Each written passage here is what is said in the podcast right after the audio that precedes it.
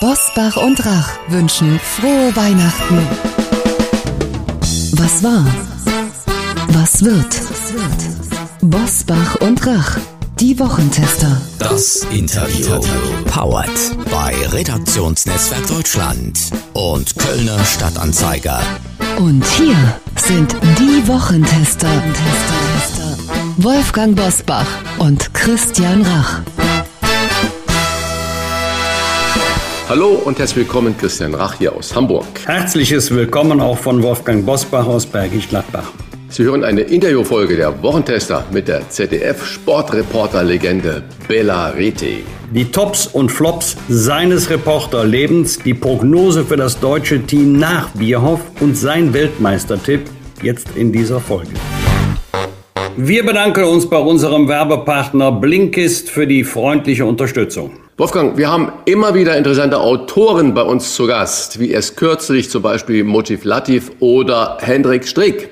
Aber zum Beispiel auch Sarah Wagenknecht mit ihrem Bestseller Die Selbstgerechten. Nach dem Interview werden sich viele unserer Hörerinnen und Hörer fragen, soll ich nun das ganze Buch lesen oder geht das auch schneller? Für schneller haben wir etwas, denn Blinkist bringt die Kernaussagen von Büchern in nur 15 Minuten auf dein Smartphone. Ein ganzes Buch mit mehr als 200 oder 300 Seiten in nur 15 Minuten. Wie funktioniert das? Blinkist ist eine App, die dir die Kernaussagen von mehr als 5500 Sachbüchern und Podcasts in jeweils nur 15 Minuten zusammenfasst. Zum Hören und Lesen als Blink oder Shortcast. Wir finden, diese Viertelstunde kann man immer erübrigen. Besonders auch, wenn man so viel unterwegs ist. Genauso ist es, Sachbücher und Podcasts über die Blinkist-App zu hören oder zu lesen. Das spart viel Zeit. Und mit dem neuen Feature Blinkist Connect können Premium-Nutzer ihren Zugang ab sofort mit einer Person ihrer Wahl teilen, mit nur einem Klick und mit persönlichen Gedanken oder Kommentaren, um gemeinsam Neues zu entdecken. Wer nun sagt, das hört sich interessant an, das will ich ausprobieren, für den haben wir ein exklusives Angebot, denn Wochentester, Hörerinnen und Hörer erhalten 25% Rabatt auf das Jahresabo Blinkist Premium. Inklusive Blinkist Connect sind das zwei Premium-Accounts zum Preis von einem und Sie können vorher natürlich alles sieben Tage lang kostenlos testen. Den exklusiven Wochentester-Rabatt von 25% erhalten Sie im Internet auf blinkist.de slash Wochentester. Blinkist wird geschrieben B-L-I-N-K-I-S-T. Hier nochmal die Adresse für unser Wochentester-Angebot blinkist.de slash Wochentester.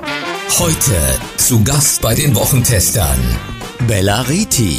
Die Sportreporter-Legende war 28 Jahre die prägende Stimme des ZDF bei Welt- und Europameisterschaften im Fußball. Mit den Wochentestern zieht er Bilanz und verrät, was er sich für den Neustart des deutschen Teams wünscht.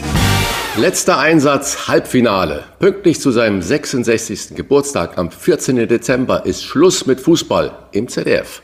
Dann hat er insgesamt acht WM-Turniere als Reporter begleitet. Ein etwas fröhlicheren Abschied nach 28 Jahren ZDF-Sport hat ihm die deutsche Mannschaft leider nicht gegönnt, denn die ist raus aus dem Turnier in Katar und Teammanager Oliver Bierhoff ist ebenfalls weg. Wird nun alles besser mit dem deutschen Fußball und kann Hansi Flick überhaupt ohne Bierhoff? Das fragen wir in Katar die ZDF-Sportreporter-Legende Bela Reti. Herzlich willkommen. Ja, schönen guten Tag nach Deutschland. Hallo. Herr Reti, als Reporter muss man nicht neutral sein, haben Sie kürzlich in einem Interview gesagt. Dann lassen Sie uns jetzt mal nicht neutral sein. Wie sehr haben Sie sich bei diesem Turnier über die deutsche Mannschaft gewundert oder sogar geärgert? Ich habe mich weniger geärgert als vor vier Jahren in Russland, in Kasan. Da hatte ich die große Ehre, das Ausscheiden der Mannschaft gegen äh, Südkorea zu begleiten. Ähm, diesmal war es so, dass äh, eine ja, schlechte Phase von 20 bis 30 Minuten ausgereicht hat, um, äh, um sich zu verabschieden. Die Mannschaft hat viel besser gespielt als sonst. Da war auch ein bisschen Pech dabei, ohne es alles schönreden zu wollen. Äh, ich glaube, in der, in der Turnierstatistik ist es immer noch die Mannschaft mit den meisten Torschüssen. Und diese eine halbe Stunde gepaart mit, äh, ja, ich sage schon mal so deutlich, es ist Versagen der spanischen Mannschaft gegen ähm, gegen Japan haben dazu geführt. Also ich, ich war natürlich enttäuscht, weil weil für unsere Arbeit ist es immer besser, wenn die eigene Mannschaft im Turnier bleibt. Aber äh, ich war nicht empört, so wie ich es vor vier Jahren war. Also ich sagte, das, was Sie hier sehen, ist nicht die, keine Zeitlupe, sondern die deutsche Fußballnationalmannschaft. Mit dieser halben Stunde meinen Sie natürlich das erste Spiel äh, gegen Japan, als Deutschland dann in der letzten 30 Minuten absolut unterging oder nicht mehr auf dem Platz irgendwie war oder irgendwie so ein Blackout hatte. Kommen wir aber zurück nochmal zur Konstellation und zu den Konsequenzen, die dieses Ausscheiden dann äh, wieder mit sich bringt. Und die Presse war ja voll mit den Rufen und die Analysten ganz weit vorne. Teammanager Oliver Bierhoff ist vorgeprescht, hat den Weg frei für Neuanfang gemacht. Er sagt, er tritt zurück, er hat seinen Vertrag aufgelöst. Frage an Sie als Insider. Äh, war das ganz freiwillig oder hätte er das aushalten sollen oder musste er doch gehen? Der Druck wurde langsam zu groß. Natürlich war das am Ende freiwillig, aber man kann auch freiwillig gehen, wenn man es äh, nicht mal äh, nicht mehr gestemmt bekommt und wenn wenn der Druck so gewaltig wird, dass es keinen Sinn mehr macht und man keine Akzeptanz mehr hat. Und äh, auf der anderen Seite stand Oliver Bierhoff nicht auf dem Platz und äh, es, es wird vieles vermischt, äh, gerade gerne bei uns in Deutschland. Also Verantwortlichkeiten äh, sportlicher Natur oder des Managers, die gibt es nur eine kleine Schnittmenge. Es ist nicht zwingend äh, der Grund für das Ausscheiden gewesen. Dennoch ähm, gehört zu einem Neuanfang ein, ein personeller Wechsel, obwohl jetzt der Bundestrainer bleibt. Apropos Bundestrainer, wie fest sitzt Hansi Flick Ihrer Beobachtung nach im Sattel? Kann er überhaupt ohne Bierhoff oder geht's nur mit ihm? Es klang so, als ob er nicht ohne Bierhoff könne. Ein Trainer, der in einer Saison mit dem FC Bayern sieben Titel geholt hat, sollte genug Selbstbewusstsein haben, die Sachen selbst zu regeln, ohne einen Babysitter. Ich denke schon, dass er das unabhängig gestalten kann, ohne einen Sportdirektor im Rücken zu haben. Wir haben ein riesiges Nachwuchsproblem, glaube ich, die Hauptaufgabe eines zukünftigen Mannes und nicht die Hotelbuchungen bei Turnieren. Sie haben gerade so nonchalant Babysitter gesagt, wenn ich jetzt an die möglichen Kandidaten denken, die dann Oliver Bierhoff ersetzen sollen, da wird ja Freddy Bobic genannt, da wird der Sammer genannt und noch ein, zwei andere. Aber letztendlich geht es ja um die Perspektive, äh, was geht denn zur Euro 24? Und 24 ist ja schon ganz, ganz schnell wieder da. Was passiert innerhalb dieses anderthalb Jahres bis zur Europameisterschaft, die ja in Deutschland stattfindet? Was also Ihre wie Prognose? ich äh, auch eingangs sagte, ich finde die Mannschaft ja gar nicht so schlecht. Die hat schlecht abgeschnitten, aber das Potenzial ist durchaus da. Äh, und Sie haben auch ein paar Namen genannt, da, da wurde auch Ralf Rangnick erwähnt, den ich für die, mit die größte Fußballkompetenz in Deutschland halte, wenn er nicht so ein, ähm, ja, so ein Control-Freak wäre. Der hat ja also praktisch, äh, also bei Schalke war mehr oder weniger das Navi des Busfahrers eingestellt. Also ähm, der müsste auch mal gewähren lassen, aber es gibt keinen, sagen wir mal, Fachmann auf dem Sektor, der sowohl den Jugendbereich als auch den Profibereich so gut kennt wie Rangnick, ich wäre zum Beispiel dafür.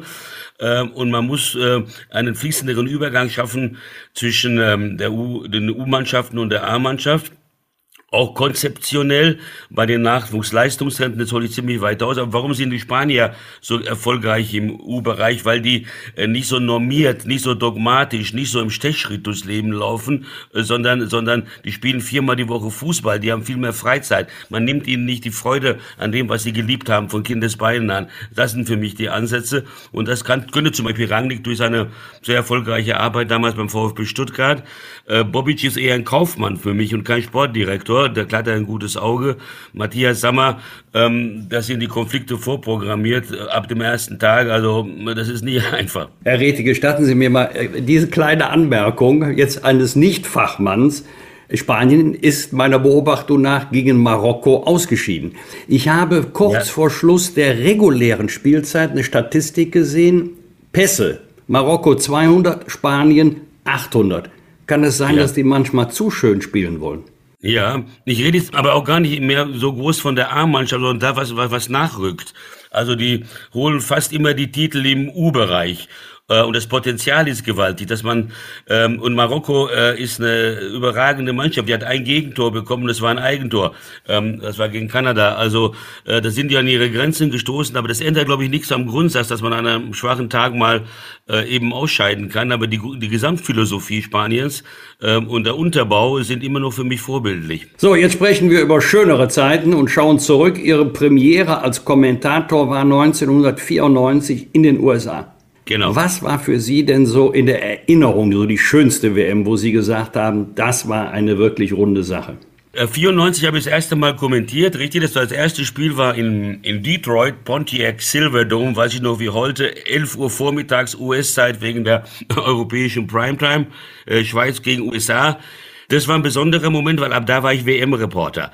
Vorher war ich schon bei zwei Weltmeisterschaften als Assistent von Großkramer in Mexiko, 86 später bei Marcel Reif in Italien. Und äh, also die schönste war natürlich erstmal die erste, als mir ähm, Dieter Kürten auf dem Weg zur Kantine sagte, Bela, wir nehmen dich mit nach Mexiko. Ich war der einzige freie Mitarbeiter und WM, ich bin in Brasilien aufgewachsen und Weltmeisterschaften sind sowas, das ist das höchste Kulturgut für mich seit Kindesbeinen und Mexiko ein fußballbegeistertes Land und äh, großartige Leute und es war ein richtiger Spaß und unmittelbarer Zugang auch zu den Spielern. Ich habe mit Brasilien damals gearbeitet habe äh, den Pressesprecher gefragt, wie es der Verletzung von Sikor geht. Der sagte, frage ihn doch selber, der fährt gerade Fahrrad im Gym. Bin ich rein zu dem auf Portugiesisch. Der sagte, wieso kannst du Portugiesisch? Ich sage, ja, weil ich da gelebt habe. Das war eine super Arbeit, das war nicht so filtriert durch irgendwelche Pressesprecher. Aber das war natürlich grandios. Und äh, als Kommentator muss ich sagen, fand ich die schönste WM, die war bei uns in Deutschland. Als wir das gehört haben, dass wir jetzt über nach Gelsenkirchen, nach Stuttgart und Hannover müssen, haben wir ein bisschen aufgestöhnt und gesagt, oh Mensch, da bin ich auch jeden Samstag. Aber wir haben in diesen vier Wochen ein anderes Land erlebt. Das war so eine großartige äh, Party, eine fantastische, fantastischer Monat, dass ich das ganz weit oben ansiedle. Unsere WM in unserem Land. Und ich hoffe, dass die EM so ähnlich wird. Diese WM, die Sie gerade bei uns angesprochen haben, 2006, äh, ist ja mit der Überschrift versehen Sommermärchen. Und äh, was meine das ist, hat ja bis äh, am Tag vor dem äh, Eröffnungsspiel äh, wochenlang geregnet und dann hatten wir vier Wochen auch blauer Himmel und die Stimmung war gut. Und äh, die ganze Welt hat Deutschland auch für die Stimmung geliebt und für den, die goldene Generation, die da geboren wurde und so weiter und so fort. Ähm, ich, ich warne immer gerade Familie und Freunde davor, wenn man sagt, Mensch, da war man so toll im Urlaub und man überfrachtet dann eigentlich die Erwartung an den kommenden Urlaub mit dieser Erinnerung, wie es denn eigentlich so war. Und wenn dann irgendwas schief geht, dann ist der gesamte Urlaub dahin. Jetzt komme ich zurück zu der EM 2 24, die uns ja da ähm, erwartet. Ist denn so ein Sommermärchen, wie Sie es gerade beschrieben haben, was für Sie auch als Reporter damit das schönste Erlebnis war, ist sowas wiederholbar oder überfrachten wir jetzt das dann schon wieder, wenn wir da an 2006 erinnern? Super Gedanke, den Sie da haben. Ja, äh, ich habe da auch meine Zweifel. Das waren eher Hoffnungen, die ich ausgedrückt habe. Ist genauso wie Woodstock. Ist nicht wiederholbar. Man hat es probiert. Ja, und das er, ergab sich. Deutschland äh, ist im Moment auf einem äh, einem Weg, wo ich, äh, an dem ich nicht glaube, dass diese Unbefangenheit äh, nochmal wiederherstellbar ist. Wir sind äh, eigentlich ähm, sehr gespalten, sehr negativ. 2006 war 16 Jahre her, da war das ein anderes Land, entspannteres Land, toleranter, nicht so dogmatisch, nicht so demagogisch. Äh, Im Moment habe ich kein gutes Bild von, von unserem Alltag. Deshalb äh, glaube ich auch nicht, dass die EM, äh, oder vielleicht kann das wieder ein Wendepunkt sein. Ich, ich, das Glas ist für mich immer halb voll. Es ist Hoffnung, aber kein Glauben dran. Wolfgang? Es bricht die Leistung zusammen. Ich mache weiter. Herr Redi, das ist ja so toll mit Ihnen. Also wenn ich das so höre, äh, sieben, äh, acht WMs und die ganzen anderen Turnieren und auch diese Bundesligaspiele, was Sie alles äh, gesehen haben und Sie, in, Sie haben Brasilien gelebt, haben Sie uns gerade erzählt und waren in Mexiko dabei. Äh, wenn ich Sie jetzt wirklich, und das meine ich so persönlich, äh, wenn Sie Ihr Reporterleben da mal so äh, Revue passieren lassen und wir alle hätten ja immer gerne so ein Ranking. Wer ist denn für Sie der beste Spieler aller Zeiten? Ohne lange nachzudenken Diego Maradona. Es war das mein erstes Turnier, das ich hautnah begleiten konnte. Es gab, glaube ich, kein einziges WM-Turnier, bei dem ja fast ein einziger Spieler den Titel geholt hat. Das ist natürlich nur metaphorisch jetzt, aber der hat die WM eigentlich für Argentinien gewonnen. Es hätte einen zweiten gegeben, wenn Oliver Kahn das Endspiel auch gewonnen hätte, 2002. Aber äh, Maradona ist für mich, obwohl es gibt ja immer diese, ja, fast schon ideologischen Diskussionen, ob Pelé oder Maradona. Und ich habe natürlich einen bestimmten Bezug zu Brasilien. Aber äh, ich war ähm, ein großer Fan von, von Maradona und von einem, ähm, der nie an einer WM teilgenommen hat, den ich aber noch als Kind betrachten konnte, auch in der Zeit, als ich mal in England war, das war George Best. Aber er war Nordire ja, ja, ja, und Äh, ähm, diese Art des Fußballs hat mich immer fasziniert.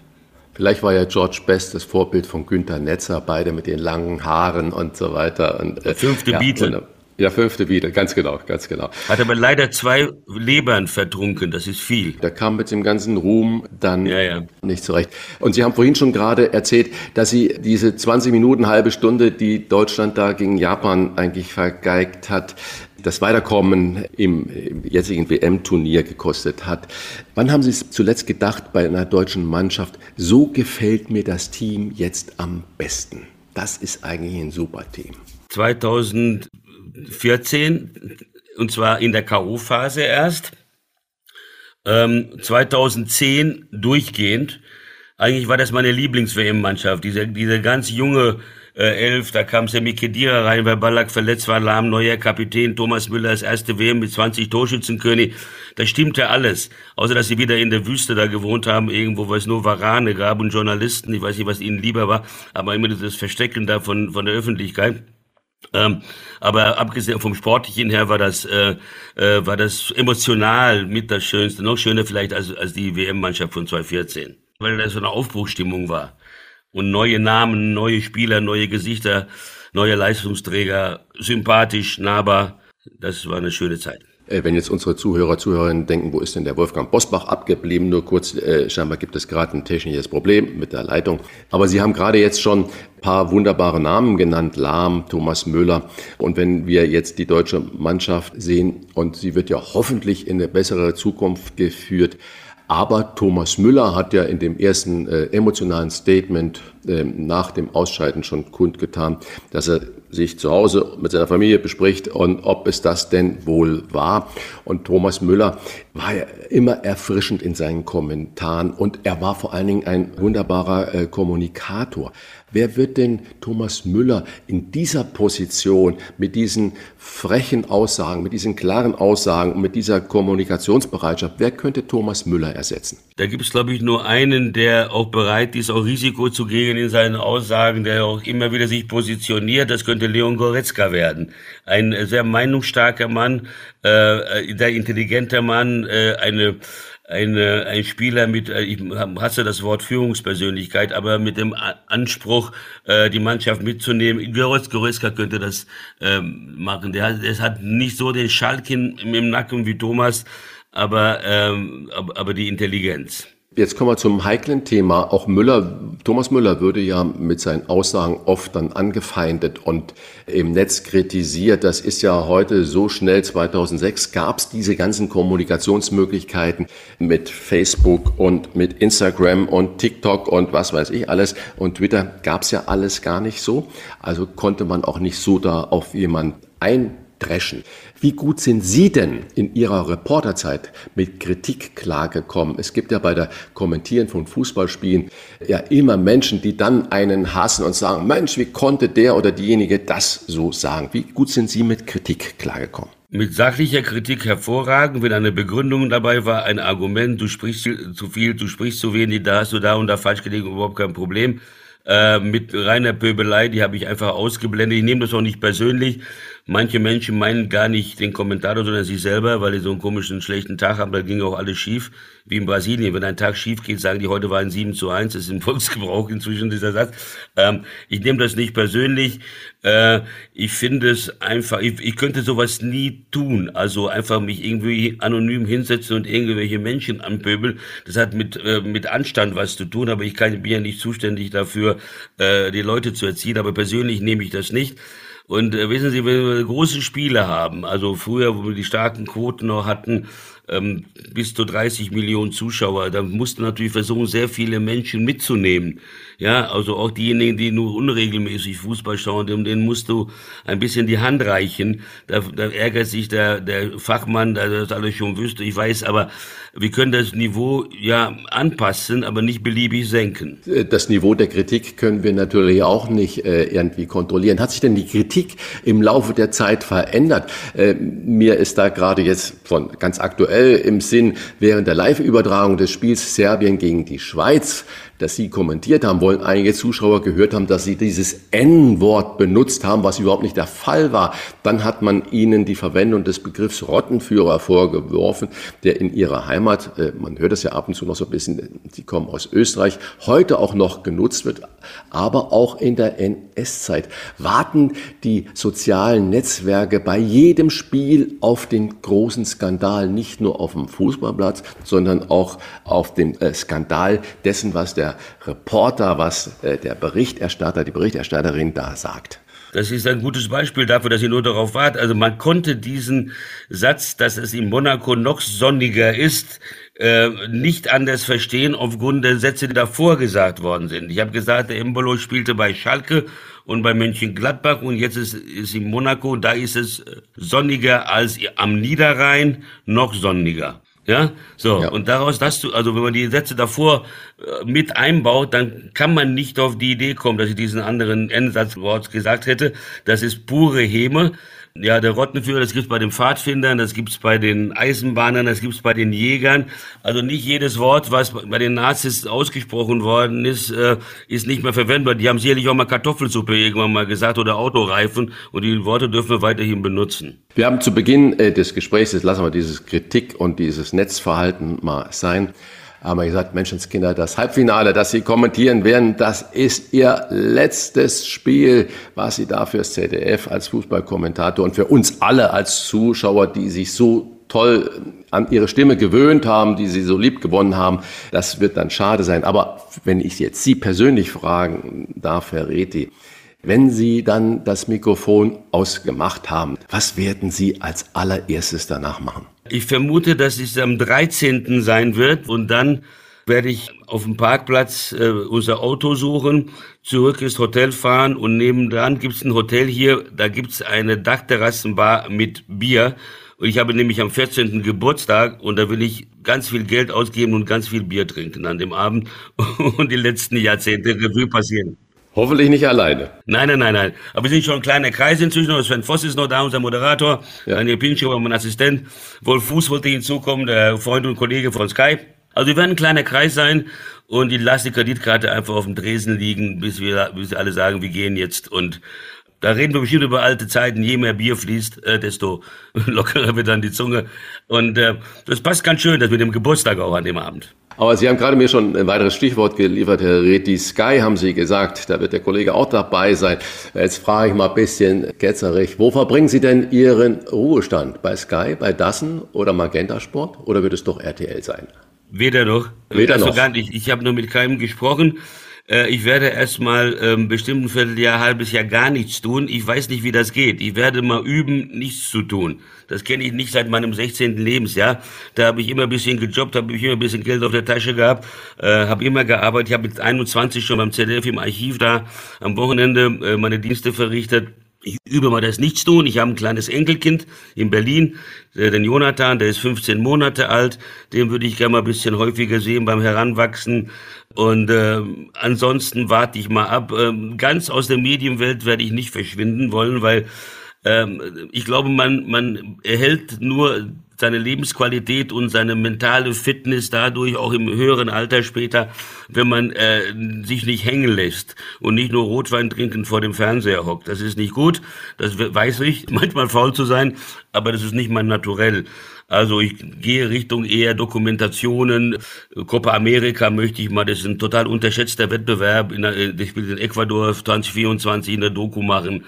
Oder, oder, oder, ich weiß es noch nicht genau. Eine kleine Firma gründen, die, die sowas macht. Vielleicht auch mal punktuell mein Live-Kommentar bei Highlights, aber garantiert nicht jeden Samstag nach Hoffenheim, Hertha oder Hannover.